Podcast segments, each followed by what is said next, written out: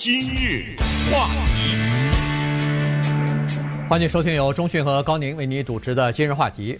联邦调查局和这个美国的执法部门呢，现在已经对某一些呃中国大陆来的研究人员啊，尤其是呃在一些呃科技部门或者说是有一些研究项目比较高深的呃精高精尖的这个研究项目。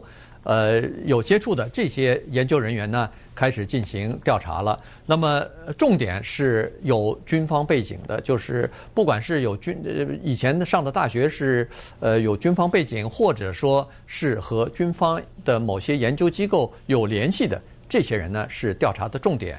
从呃六月份开始吧，咱们就算嗯，当然这个调查工作肯定是在六月份之前就已经开始呃进行了哈。但是从六月开始呢，呃，至少有几十名呃来自中国的这个科研人员呢，或者是访问学者呢被调查。那么现在有两个人被逮捕，其他的人被调查，而且在调查期间呢，叫做限制出境啊，你还不能出去了，你不能离开美国。等调查结束之后。如果没有任何的起诉或者逮捕的话，你可以离开。但是在这段期间不能离开。有两个来自中国的学者呢，就是一个在洛杉矶国际机场，一个在芝加哥的欧黑尔国际机场，就要准备登飞机的时候被拦下来了。现在这两人全部被逮捕，正在接受调查呢。嗯，这个是一个不平静的二零二零年的夏天啊。对于中国的这些学者，甚至是留学生来说，我们看到的是两个、三个。包括当时在旧金山领馆的唐娟嘛，对不对？嗯、对，这些还有一些能叫出名字的人，但是稍微动一下脑筋，你就可以想到，你哪怕跟军方没有背景，你只要是在一个比较敏感的领域学习的话，甚至你可能在美国已经工作了二三十年，你是在这种领域的话，你百分之百的被监视，这个根本呃不用怀疑的哈，你肯定是受到某种监视。这个让我们想到。一九九九年的李文和事件，啊，一九九九年的李文和那是一个多大的新闻呐！那个时候，全美国的众目睽睽之下看着这个来自于台湾的，当时是研究物理和核子这方面的一个专家，对，呃，大的新闻，后来关监狱里，单独关押九个月，对待他的手法非常的残酷，以至于后来当宣布他释放的时候。正式的对他有一个道歉，还有一百多万的赔偿。当然，那那个赔偿的费用很多都给了律师啊。这是当时我们讲金融话题的时候，我的记忆犹新。也这个给律师不是说呃律师一定一定要要，是美国政府说好的，这个不不能是给他赔偿，是赔偿因为有认错的嫌疑。但是因为他花了将近一百万的律师费，所以呃只补律师费啊，不能赔李文和等等。但是。至少还他个清白吧，对不对？呃，这是李文和事件，但是现在你看这儿抓一个，那儿抓一个，基本上不报道了，就基本上这个事儿已经不再大肆报道，已经不再引起主流的注意。原因是这样的，就是它有一个大的环境，就是中美关系的这个大的环境。那当时一九九九年的时候，中美关系。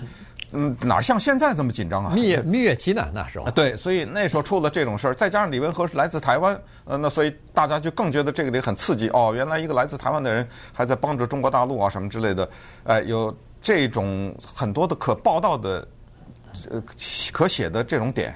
那现在就不一样，那我们就利用今天这个机会呢，简单讲讲这个。你说它普通吧，它也普通；但是你说它不普通吧，有一些情节。这跟好莱坞电影差不多，对吧？对，你说的，你说我们谁不认识一些中国的学者、中国学生普普通通，UCLA 也好，还是弗吉尼亚大学也好，他们学的流体力学也好，他们学的人工智能也好，这都是在过去是非常正常的。学完了以后，要不在美国找工作，要不就回到中国去了。可是现在的这两个例子呢，尽管零星的有一些报道，可能我觉得大家可能不一定看到很多更全面的东西，所以我们就从。加州大学洛杉矶分校，UCLA 的这一位学者叫关磊啊，我们从他的事情来讲起，看一看它的戏剧性，然后再讲一下弗吉尼亚大学的胡海洲啊这两个案子。对，关磊呢是 UCLA 啊，他是在这个大学里边呢研究什么呢？他这个领域呢是叫做人工智能的这个领域，是这个领域当中又有一个呃地方呃一个。这个领域里头分很多小的细节啊，他他就是说机器学习这个呃领域的哈，他是数学系里边的一个研究生啊，那么是中国大陆来的，呃，教授现在还不知道是谁，但是呃，待会儿我们说一下吧，待会儿从那个数学系的那个网页当中呢，可以看出一些端倪来哈。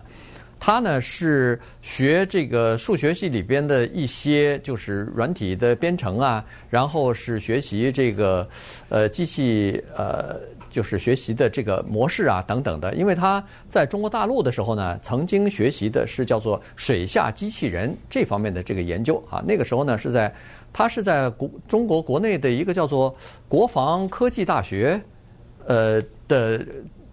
好像是在那儿毕业的，是你带着“国防”这两个字，你就知道这是军方的。对，这是有军方背景的这么一个大学哈。那毕业以后呢，就是从事这方面的研究。那么后来呢，就来到 UCLA 啊，就是呃，师从他的这个呃教授了，来进行这方面的研究。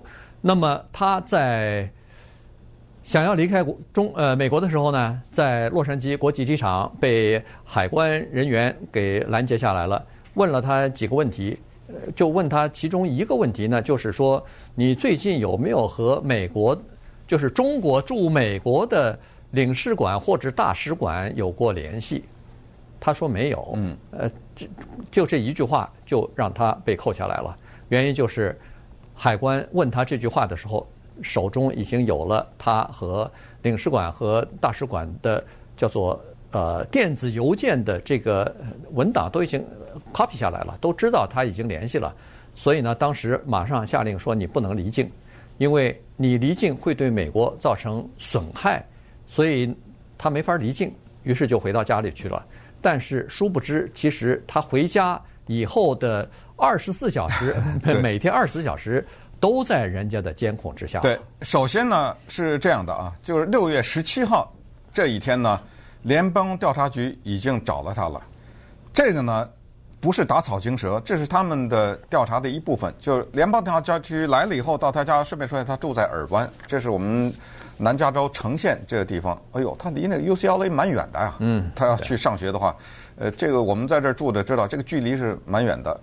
他住在尔湾这个地方。六月十七号的时候呢，联邦调查局进到他家里面以后，说我们有搜捕令，我们觉得你的背景啊可疑。有一点我不太清楚。就是他有没有在申请的时候告诉美国的大学或者相关的领馆啊什么之类的，说他是这军方的背景呢？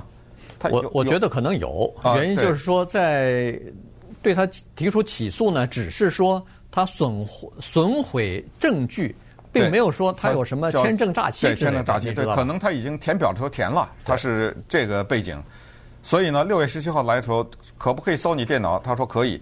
于是呢，就把他的手提电脑啊进行检查，同时他有两只手机，对他的两只手机也进入里里面去查他里面手机的一些内容。这是六月十七号，应该是没有什么查出太多的东西来。呃，因为什么呢？因为发现一个问题，就是发现他的手提电脑和他的两个手机不久以前在六月十七号前被重新的整个清洗过。嗯。呃，这种清洗呢？我不是我们说什么这儿删一点，那删，就整个的电脑它叫 reformat，对，那就等于把里面内容全都可以洗掉。手机也是一样，有一些东西呢，你再怎么 reformat 你也洗不掉。但是很多东西是，尤其是过去的一些通讯记录和上过的网啊什么都可以洗掉。所以这一次六月十七号什么也没查出来，因为呃被洗过一次。但是你洗这个动作引起他们的怀疑。对，呃你好好的你洗它干什么呢？嗯。所以这是六月十七号，但是十九号他买了飞机票。可能当时就买了票，就上飞机回国了呀。对，只有两天呢，那就发生了刚才说的在机场被拦截的这个情况。拦截以后，他说：“那你不让我走，我就别走了吧。”就回到他的尔湾的家里去了。但是他可能知道，也可能不知道。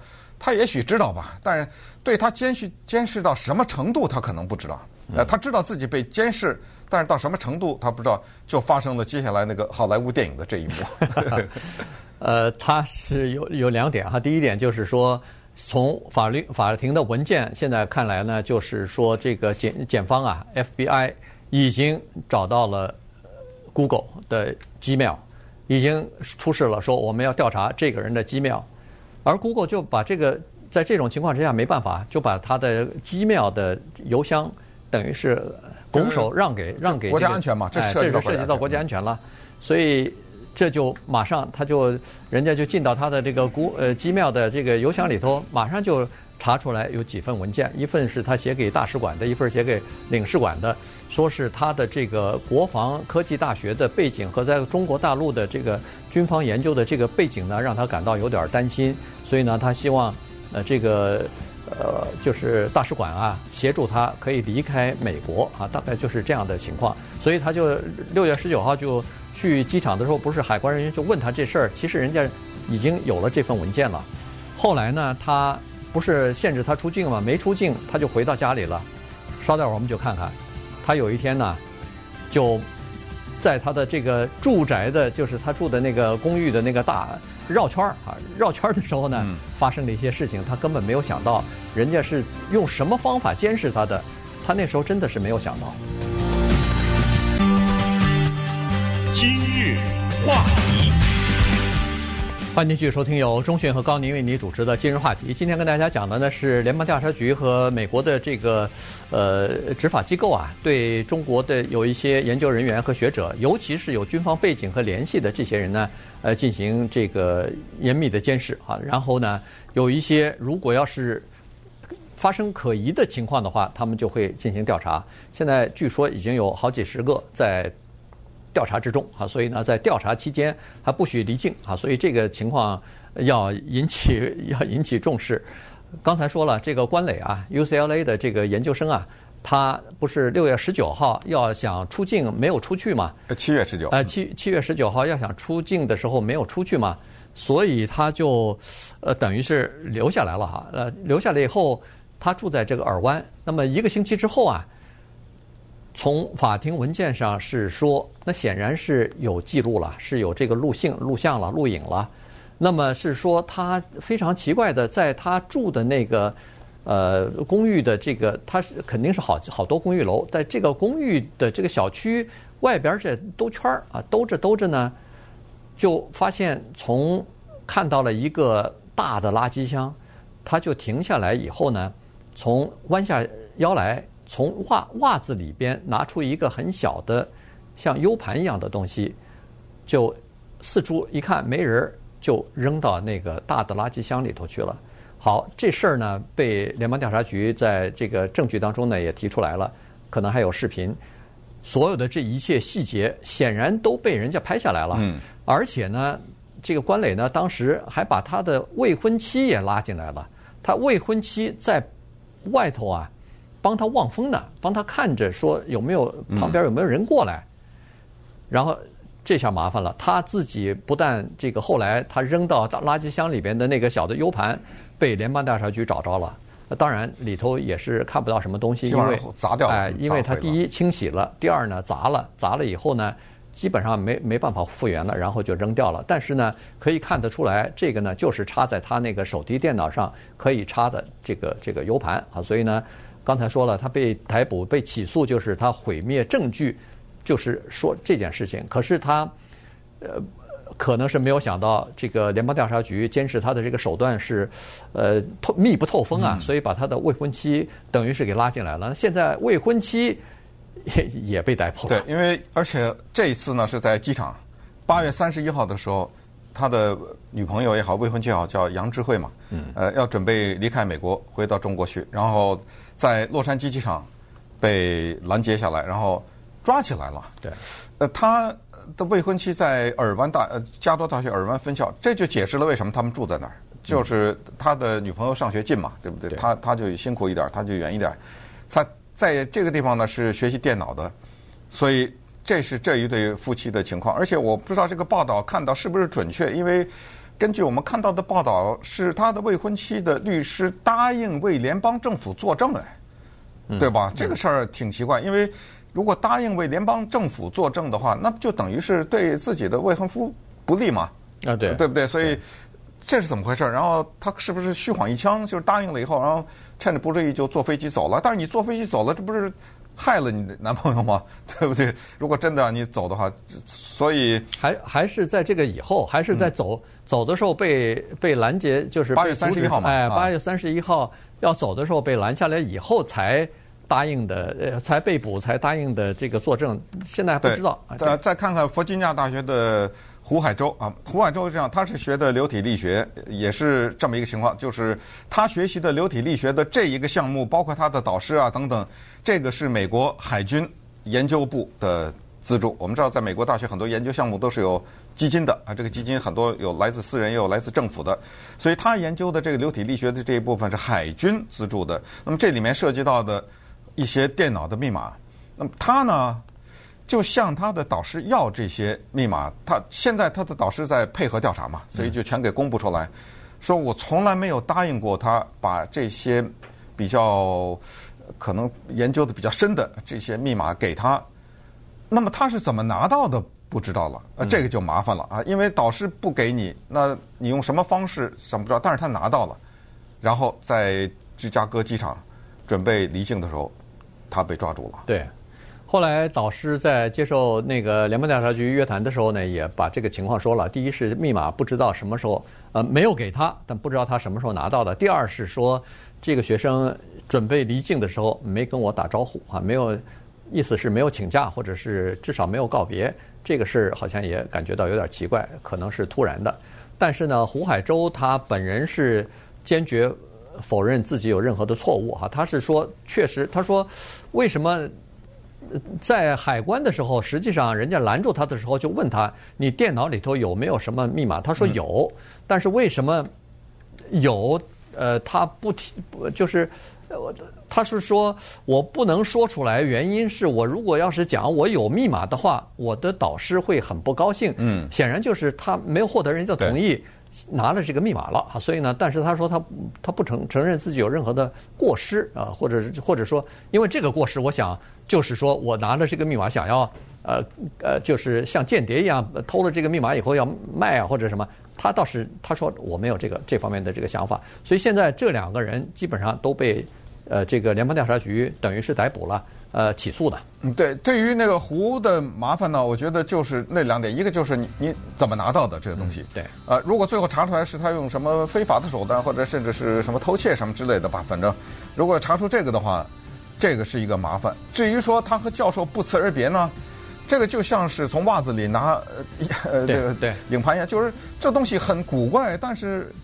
我不行吗？我不可以把它放到袜子里吗？对，这个不不构成罪行啊。对对，这个不构成罪行，你只能是觉得奇怪奇怪。当然，这个不辞而别，这个其实是一个很大的举动，因为他有一个导师，他们在一起研究这个项目，然后有一天他走了就，就突然之间就这个是不是很奇怪？打招呼对吧？也也没有打任何招呼，整个人就走了，走了就看这样子也就不会再回来了嘛。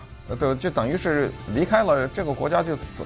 所以，当然这些都是现在了解的一些比较表面的情况啊。就是这些人接下来，他们有漫长的起诉，这这律师费有的花了，你知道吗？这个漫长的审理，但是只是利用这个节目告诉大家，就是呃，很多的华人现在，尤其是来自中国大陆的，正在受到监视，不光是学生，甚至是正在某些机构工作的这些人。